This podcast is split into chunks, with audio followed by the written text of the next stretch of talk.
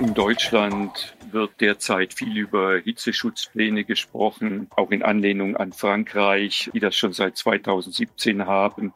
Aber ich bin kein Freund des Aktionismus und ein bisschen schaut mir das danach aus.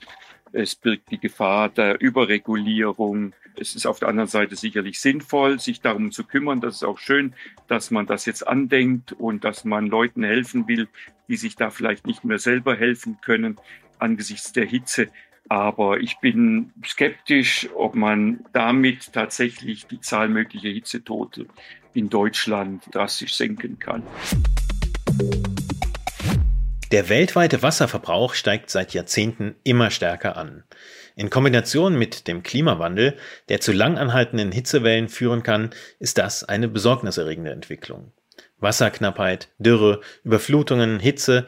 Unter diesen Problemen leiden jedoch längst nicht mehr nur Menschen in fernen Weltgegenden. Auch hier bei uns in Europa ist die Lage ernst.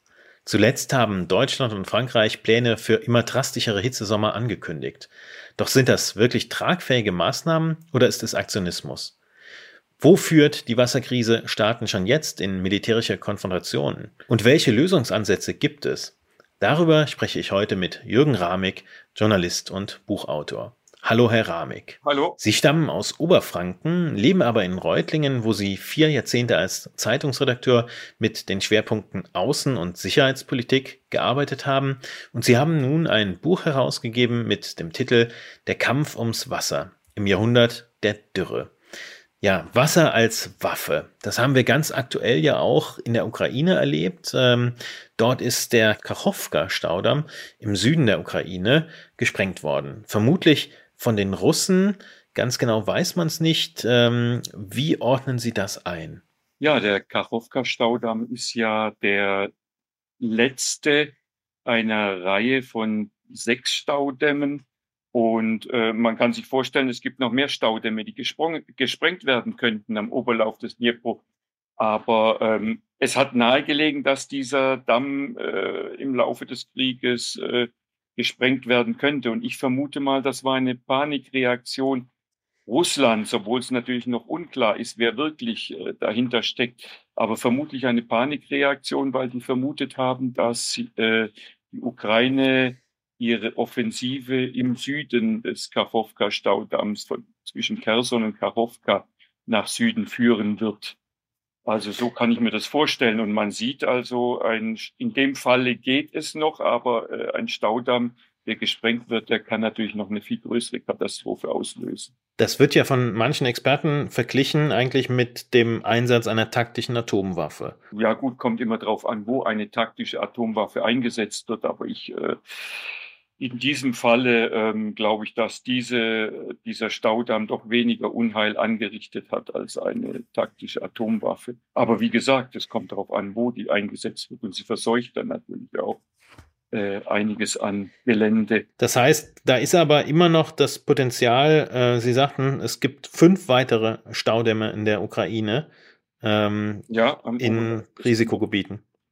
Ja gut, ja, also ähm, man hat auch gesehen natürlich oben, als äh, nach dem 24. Februar die russischen Vorstöße Richtung Kiew gingen, da hat man ja auch äh, einen kleinen Damm, und zwar die Ukrainer haben den gesprengt, um eben die Russen abzuhalten, davon nach Kiew reinzukommen. Also da gibt es noch viele Möglichkeiten und äh, man muss da auch natürlich äh, Schlimmstes befürchten, wenn im, im Oberlauf ein Damm gesprengt wird. Es gibt ja auch diese, ähm, wenn oben ein Damm gesprengt wird, sagen wir mal der, der oberste, dann fließt das Wasser in den nächsten, der bricht zusammen. Das sind dann so kaskadenförmige Zusammenbrüche, die es ja auch in früheren Zeiten schon gab, äh, die durch äh, äh, Regengüsse, durch Stürme, durch Anschläge verursacht wurden dann wird's also dann wird's wirklich schlimm und dramatisch. Also ich will das auch jetzt nicht verkleinern, was da geschehen ist. Es sind Menschen ums Leben gekommen, es sind Häuser bis unter die Dächer überflutet. Die sind ja, da sind Werte und, und, und Vermögen vernichtet worden, Menschen in äh, schlimme Situationen gebracht worden und sind auch noch in diesen Situationen. Sie sind äh, für Ihr Buch äh, unglaublich viel gereist, waren auch jetzt äh, gerade erst wieder unterwegs. Bei uns in Luxemburg ist es gerade so, dass ähm, die Regierung auch äh, zum Wassersparen aufgerufen hat. Es gibt ja. zwar noch keinen äh, Notstand, aber da muss man nicht allzu weit äh, weggehen. Ähm, in, in Regionen, die jetzt mit dem TGW beispielsweise in sechs, sieben Stunden entfernt sind mhm. und ähm, ja. hat dann im Süden Frankreichs beispielsweise Gegenden, wo es, wo die Lage doch äh, durchaus dramatisch ist. Ja, ja. Und jetzt gerade aktuell haben auch die beiden luxemburgischen Nachbarländer Deutschland und Frankreich sogenannte Hitzepläne angekündigt. Sie mhm. haben sich diese Pläne auch ähm, angeschaut.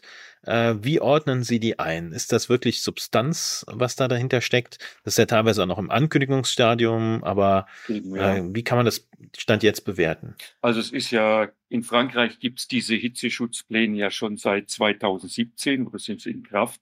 In Deutschland hat man noch im vergangenen Jahr nicht die Notwendigkeit gesehen, so einen Plan äh, aufzustellen. Nun plötzlich kommt dann Lauterbachs Vorstoß. Ja, also ich bin also kein Also der Gesundheitsminister Karl Lauterbach. Genau, ja, ja. Ich bin kein Freund von Aktionismus und ein bisschen sieht mir das danach aus, also zumindest was die deutschen Pläne angeht, die sich an den französischen anlehnen werden, vermutlich. Denn das birgt die Gefahr, dass es schnell zu einer Überregulierung führt.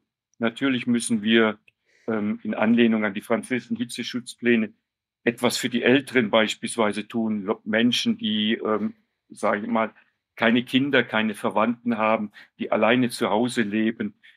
Die Hitze auch nachts kennen wir ja. Vergangenes Jahr war es ja verdammt heiß nachts. Dieses Jahr wird es vielleicht auch noch äh, schwül dann noch dazu.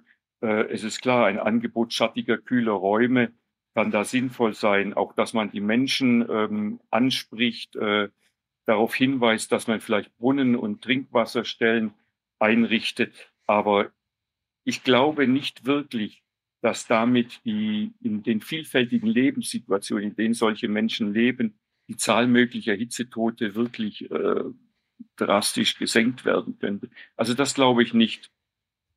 Da, da landen wir dann übrigens schon bei dem, was auch in meinem Buch angesprochen wird. Wir müssen einmal ganz abgesehen von der Frage, ob und wie sich die Erderwärmung begrenzen lässt, uns um die Folgen kümmern, um die sichtbaren und spürbaren Folgen. Jetzt auch im Moment, bei uns sind es ungefähr 30 Grad und es hat in der vergangenen Nacht geregnet, zwei Stunden lang ungefähr. Ähm, ich konnte heute Morgen so feststellen, ein halber bis ein Zentimeter ist die Erde vielleicht nass. Danach darunter dann wieder trocken und bockelhart. Grundsätzlich Hitzeschutzpläne, ja, aber es muss schon irgendwie was Sinnvolles sein, was Substanzielles. Ich meine, auf Hitze stellt sich jeder ein, so gut er kann. Und die, die, ähm, die nicht wollen, die wird man auch nicht erreichen. Und ich glaube, das sind dann doch relativ viele. Da ist der Mensch dann doch so, dass er sich da nicht reinreden lassen will. Ich bin zu Hause, ich sprenge den Rasen, ich äh, mache mich nass, ich dusche, also die Tatsache, dass es jetzt in Deutschland vom Gesundheitsministerium ausgeht, deutet ja darauf hin, dass es da auch eher so ein bisschen das Rumdoktern an den Symptomen ist. Ja, genau. Ähm, ja, ja das, das gibt's in, in Luxemburg beispielsweise auch immer mal wieder, dass eigentlich jedes Jahr wird, ähm, gibt's Verhaltenstipps und es gibt auch die, die Sorge um einzelne ältere äh, Personen, dass dann beispielsweise äh, Pflegedienste dort äh, vorbeigehen oder ähm, in Frankreich, glaube ich, äh, ist es so geregelt, dass der Postbote dann dort ähm, anklopft, ja. ähm, mhm, ja. wenn ich das richtig äh, in Erinnerung habe. Aber ähm, das die Frage ist natürlich, gibt es denn irgendwo dann auch wirklich die Bereitschaft, ähm, richtig die, die, die Weichen anders äh, zu stellen? Weil genau. so, wo es dann auch irgendwo ähm, bestimmten Leuten natürlich wehtun würde. Ich sag mal, wenn man also beispielsweise. Sagen, sind, äh, ich spreche das auch an im Buch, aber natürlich auf 260 Seiten können Sie nicht alles bringen. Aber bei uns ist jetzt der Urban Future Congress in Stuttgart. Da geht es auch um Smart Cities, um Nachhaltigkeit. Und Städte sind ja wegen ihrer Gebäude und Asphalt, Straßenschluchten, versiegelte Flächen, wahre Glutöfen. Also vor allem in, in Zeiten, wie sie jetzt wahrscheinlich in diesem Jahr auch noch kommen werden, im Juli, im August, aber im vergangenen Jahr auch und in den Jahren davor, 2018, 2019, haben wir ja alles erlebt. Es gibt aber eine Vielzahl von Maßnahmen, mit denen man die Situation in den Städten auch verbessern könnte. Das beginnt wie eben gerade in Frankreich, in Paris mit weißen Fassaden beispielsweise oder aufgehelltem Asphalt, also einfach ähm, ähm, Substanzen, Farben, bei denen eben weniger Sonnenenergie absorbiert wird. Und dann gibt es die ganzen Baumaßnahmen, Regenwasser speichern, unterirdisch speichern, Zwischenspeichern, Schwammstätte, Stichwort Schwammstätte, wird ja bei uns jetzt auch in äh, Stadtteilen, auch in Berlin erprobt, äh, wo man also dann auch natürlich Bäume pflanzt mehr und Grünflächen, bei Grünflächen natürlich dann auch wieder mit Wasser versorgt werden müssen.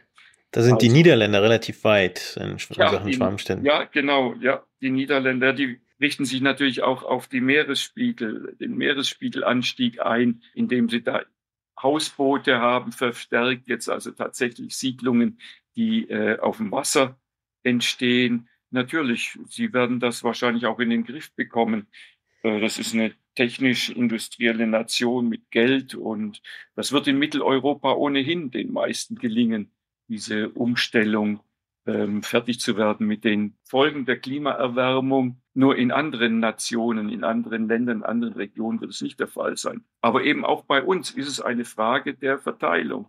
Das Wasser ist eben ungleich verteilt auf der Welt. Bei uns ähm, Luxemburg, gut, ist jetzt vielleicht zu klein, um da zu sagen, das ist aber ähm, regional ist es natürlich so. Die eine Region hat mehr Wasser, die andere hat einfach zu wenig Wasser und da muss man eben für die Verteilung sorgen.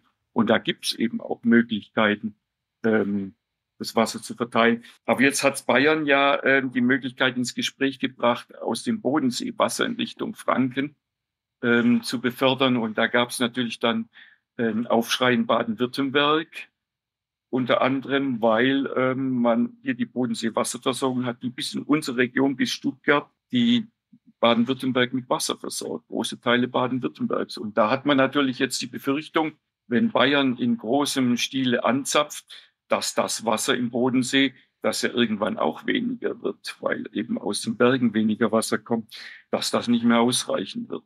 Aber Grundsätzlich ist es tatsächlich so, man muss das Wasser verteilen und das kann man mit KI, inzwischen künstlicher Intelligenz und mit Sensorik und Wehren und sicherlich auch Staudämmen und Poldern kann man äh, für einen Ausgleich sorgen. Wasser dahin transportieren, wo weniger vorhanden ist und Wasser, wenn es in, bei Extremwetterereignissen runterkommt, wie wir es ja immer wieder haben, dann äh, speichern und ebenfalls verteilen, so dass es keine Überschwemmungen gibt und dass man später dann das Wasser hat für die trockeneren Zeiten. Sie haben ja vorhin einige Maßnahmen schon äh, genannt, was man alles in den Städten machen kann. Ich habe aber den Eindruck, ähm, wenn man wirklich massiv da ähm, eine Reduzierung eben der sommerlichen Hitze hinbekommen ja, ja. wollte, müsste man äh, Flächen entsiegeln, müsste man äh, ja. Straßen begrünen. Und das geht natürlich fast überall nur, äh, indem man ähm, Parkraum für Autos wegmacht. Das ist natürlich eine, ähm, eine Maßnahme, die auf sehr viel Protest äh, treffen würde.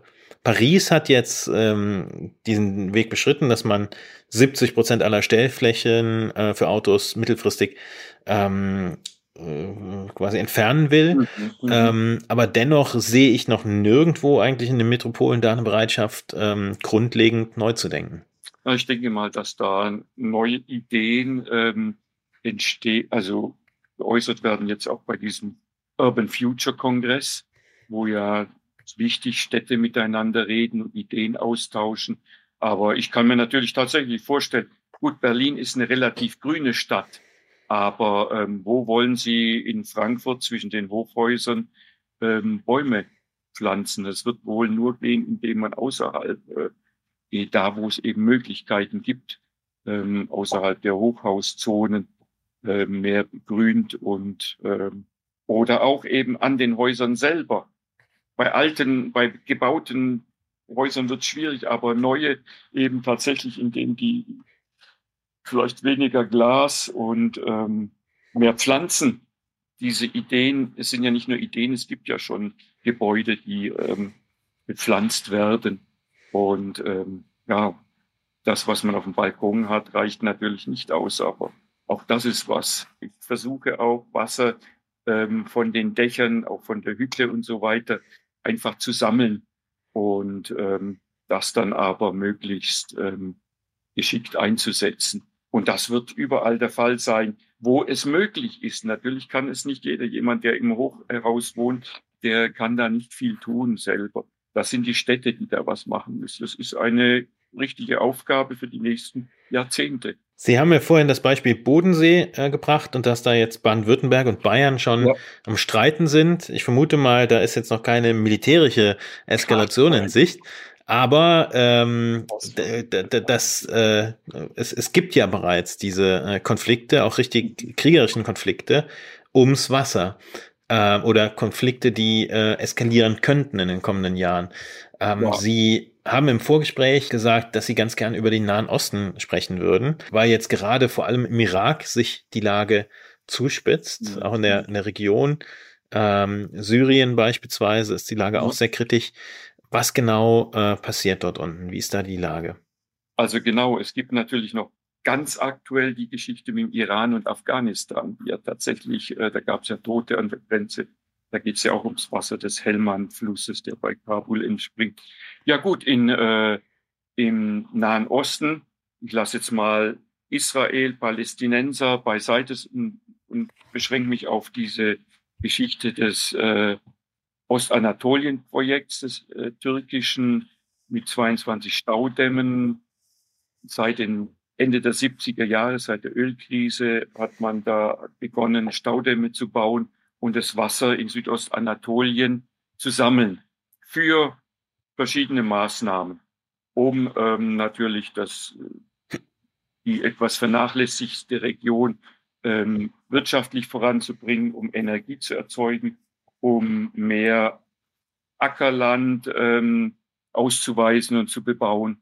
Um, aber auf der anderen Seite natürlich hat das zur Folge, wer Staudämme baut und das Wasser sammelt und äh, bei sich verteilt, der entzieht den Unterrheinern das Wasser. Und Unterrheiner sind in dem Fall bei Euphrat und Tigris, beim Euphrat die, ähm, die Syrer und beim Tigris vor allem, aber auch Euphrat, der Irak. Und im Irak, also in Nahen, der Nahe Osten ist ohnehin eine der allerheißesten Regionen und trockensten Regionen der Welt. Sie haben ja in, in Ihrem Buch auch geschrieben, ähm, dass äh, in Syrien in den fünf Jahren, bevor, ähm, ja. bevor es zum Bürgerkrieg 2011 kam, extrem ähm, heiße Sommer waren und äh, die Ernteerträge auch entsprechend äh, schwierig waren. Auch in Ägypten ja, ja. war das der Fall. Das heißt, da hat Dürre dann auch zu Instabilität geführt. Ja, offensichtlich ähm, in Verbindung mit dem arabischen Frühling ist dann, äh, es ist tatsächlich so gewesen in den Jahren davor, war es außergewöhnlich trocken, ähm, sehr heiß und ähm, die Bauern haben bedingt auch, weil ähm, der Assad ähm, falsche Prioritäten gesetzt hat, nämlich Baumwolle und, und auch Weizen- und wasserintensive Produkte empfohlen hat, haben die Bauern darauf umgestellt, weil sie dachten, da können sie exportieren und damit verdienen. Und das war gerade falsch. Ähm, es hat zu wenig Wasser gegeben und viele mussten aufgeben oder haben keine Möglichkeit mehr gesehen, also ähm, sich im wahrsten Sinne des Wortes über Wasser zu halten ähm, und sind dann in die Städte gezogen. Und äh, in den Städten allerdings, ähm, es ist ja nicht mehr so im, wie im Mittelalter, dass die Stadt Luft frei macht, sondern im Gegenteil, das hat weitere Probleme mit sich gebracht.